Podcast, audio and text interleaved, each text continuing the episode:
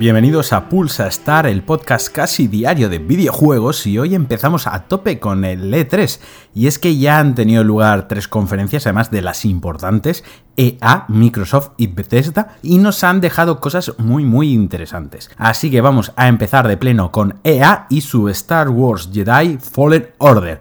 Y es que por primera vez se ha podido ver ya contenido gameplay directamente, unos 8 minutos aproximadamente de demo Primero fue una demo guionizada, por así decirlo, y luego la prensa pudo acceder a una demo un poco más extendida, jugada por un desarrollador de Respawn allí mismo. Y bueno, para entrar en materia, ¿qué hemos podido ver? El sistema de combate, un combate más cercano a lo que serían los Souls, el Sekiro, con un sistema de combate donde podemos bloquear, podemos esquivar, hacer parry, bloquear y combinar los ataques eh, cuerpo a cuerpo con el sable láser con los poderes de la fuerza. Todavía no se ha visto muy bien el menú, no sabemos si podremos equipar varios poderes a la vez, si será una combinación de botones, pero bueno, lo que se ha podido ver es un combate exigente o que promete ser exigente. En cuanto al diseño de niveles, los desarrolladores han confirmado que se han inspirado en la saga Metroid, haciendo que los niveles cuenten con un componente muy importante de backtracking, es decir,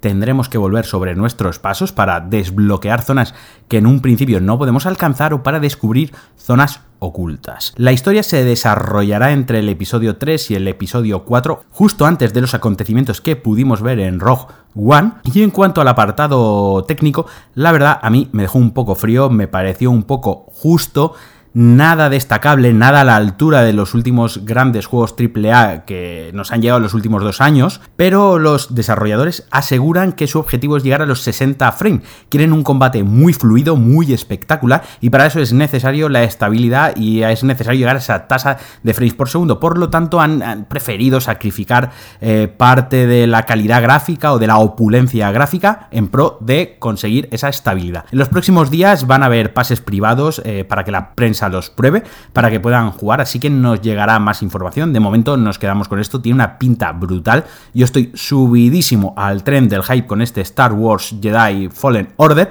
que me parece que puede ser el juego de Star Wars que los fans merecemos, el sucesor espiritual del Jedi Academy 2 y muchas ganas de tenerlo en, mis manos. También se habló de FIFA 20 y una vez más, un año más, FIFA llega sin grandes avances y sin grandes novedades en cuanto a lo jugable. Se ha comentado pues que se ha mejorado un poquito la IA, el sistema de regates, se ha puesto mucho trabajo, mucho hincapié en mejorar el sistema a balón parado, en los penaltis, pero sobre todo la principal novedad o lo gordo de este FIFA 20 ha sido el modo Volta, que trae de nuevo, que trae de vuelta el fútbol callejero y de exhibición, pero esta vez integrado dentro del propio FIFA y con un estilo realista y de simulación, alejado del estilo arcade y fantasioso de FIFA Street. Recordemos que ya hace bastantes años que la saga FIFA Street dejó de editarse, dejó de desarrollarse y publicarse, ya que el último juego no tuvo el éxito que esperaba EA en ventas, pero los fans de FIFA llevaban años reclamándolo. La verdad es que se echaba de menos unos partidos del fútbol más freestyle, más gamberro. Y este año, pues, se han hecho eco de todas esas solicitudes, se han hecho eco de esas voces y podremos jugar partidos de 3 contra 3 sin porteros o de 4 contra 4 con porteros o sin ellos. Tendrá su propio modo de historia y podremos crear a nuestro jugador tanto masculino como femenino, y personalizarlo hasta el extremo con camisetas, pantalones, peinados y lo más importante, zapatillas. Aunque todo esto a mí me huele a micropagos y sobres, ya sabemos que EA cuando puede hacer caja con, con y con pequeñas compras dentro de los juegos, lo hace. Y tiene ahí la gallina de los huevos de oro con los FIFA, con los sobres de FIFA. La peña está enganchadísima a comprar sobres. Mogollón de colegas míos en mi entorno lo veo que básicamente es a lo único que juegan a abrir sobres del FIFA.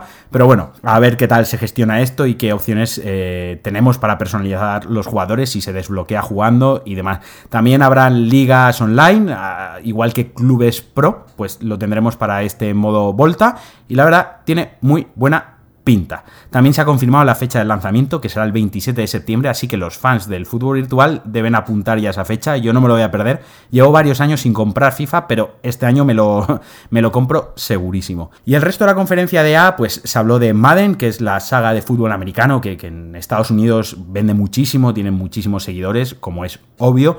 También de los Sims presentando algo de contenido descargable, un DLC, una expansión habitual. Battlefield 5 que presenta nuevos mapas y algún modo nuevo de juego.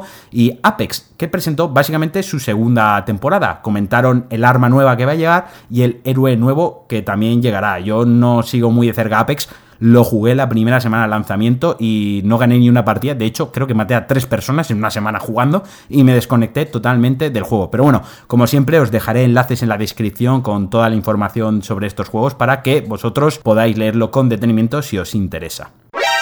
Y seguimos con la segunda de las conferencias, la de Microsoft, una conferencia que duró algo más de 90 minutos y que enseñaron sobre unos 60 juegos, 14 de ellos creo recordar exclusivos, pero que me dejó algo frío porque la verdad es que la mayoría de los juegos que se enseñaron eran indies o eran DLCs para juegos ya lanzados y que se enseñó sobre todo mucho CG, pero poco gameplay. Honestamente esperaba más gameplay y esperaba ver más juegos como tal, pero la conferencia nos dejó algunos anuncios bastante importantes. Lo primero de todo fue Project Scarlet, es decir, la nueva consola de Microsoft, la nueva generación de su consola que se lanzará en Navidades de 2020 y que ya se dio algunos detalles de la misma, como que será capaz de llegar a 8K, a los 120 frames por segundo, será compatible con Ray Tracing, que es la nueva tecnología de iluminación, contará con discos duros sólidos USDD de nueva generación y demás, y que también será retrocompatible como la actual Xbox.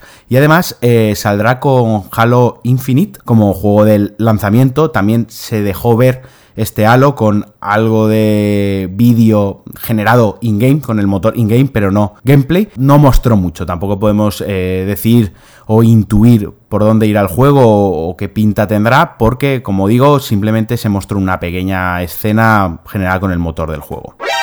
Entre otros de los anuncios importantes fue la fecha de Cyberpunk 2077, el juego de CD Projekt que lleva varios años en desarrollo y que creo que prácticamente todos esperamos con muchísimas ganas. Y es que el juego se lanzará el 16 de abril. Y lo más curioso fue la forma de anunciar la fecha de lanzamiento porque Keanu Reeves, el actor de John Wick, apareció en el escenario y fue toda una sorpresa, nadie se lo esperaba, la gente empezó a aplaudir, se volvió loca y además eh, contará con un personaje virtual dentro del juego, no sabemos qué papel tendrá, pero tendrá su aparición. También se confirmó el juego de Front Software y George R.R. Martin, el creador de Juego de Tronos, pero para la decepción de muchos, incluido yo el primero, no se mostró nada del juego, simplemente una cinemática de apenas un minuto, no se dio ningún tipo de fecha, ni siquiera otoño 2020, primavera 2021, nada de nada, y tampoco ni 20 frames de jugabilidad, nada, ni 20 segundos del juego corriendo, no se enseñó nada. La verdad fue un poco, ya digo, decepcionante. Yo me quedé con ganas de por lo menos ver en qué estado estaba el juego. Nos quedamos con muchas dudas a ver si en los próximos meses eh, se revela algo o se da algo más de información. Porque la verdad que tiene buena pinta, como todo lo que hace Front Software. Y es curioso que George R.R. Martin se implique en un videojuego, ¿no? Tengo mucha curiosidad por ver cuál es su nivel de implicación y qué ha tenido que ver en el videojuego. Y acabamos con la conferencia de Bethesda, que también fue una conferencia algo floja, sin demasiados anuncios, sin demasiadas novedades. Se dio la fecha de Doom Eternal, que creo que era lo que más esperábamos todos. 22 de noviembre en PC, PlayStation 4, Xbox One y Switch. Se presentó también con un gameplay nuevo, tanto del single player como del multijugador. Por otro lado, hubo un gran anuncio, hubo también un anuncio de un juego nuevo, Deathloop, de los creadores de Dishonored, de Arcane, que nos plantea un juego de acción en primera persona con niveles eh, muy bien diseñados, como es de esperar de Arcane, donde estaremos en una isla donde dos asesinos llevan años enfrentándose. Tampoco se mostró nada gameplay, otra cinemática, así que una vez más habrá que esperar para ver algo más del juego y tener más información. Y parece que hasta mínimo 2020 no veremos el juego. Y como os comentaba la semana pasada, había rumores de que Shinji Mikami, el creador de Resident Evil, iba a estar en la conferencia, de, en, alguna conferencia de, de L3 y fue en la de Bethesda. Presentó Ghostwire Tokyo, un juego de acción y disparos ambientado en la capital japonesa, en Tokio, con elementos eh, y sucesos paranormales. Una vez más, Insisto, no se presentó gameplay, simplemente fue una cinemática y no se nos dio más información. Y también Bethesda presentó Orion, una tecnología para mejorar el streaming. No es un competidor de Stadia, ni de Xcloud, ni de PS Now. Es una tecnología para mejorar el streaming en juegos. La imagen se codificaría en un 30% menos de tiempo y necesitaría un 20% menos de CPU. Pero la verdad que es algo curioso que una compañía como Bethesda presente una tecnología de estas características. Y hasta aquí el Pulsa Star de hoy. He intentado condensar de manera breve y rápida lo más interesante de las primeras conferencias de L3. Hay muchísima información, como os he dicho, os lo dejaré todo en la descripción. Y vuelvo el miércoles con lo que queda de L3. Un saludo y adiós.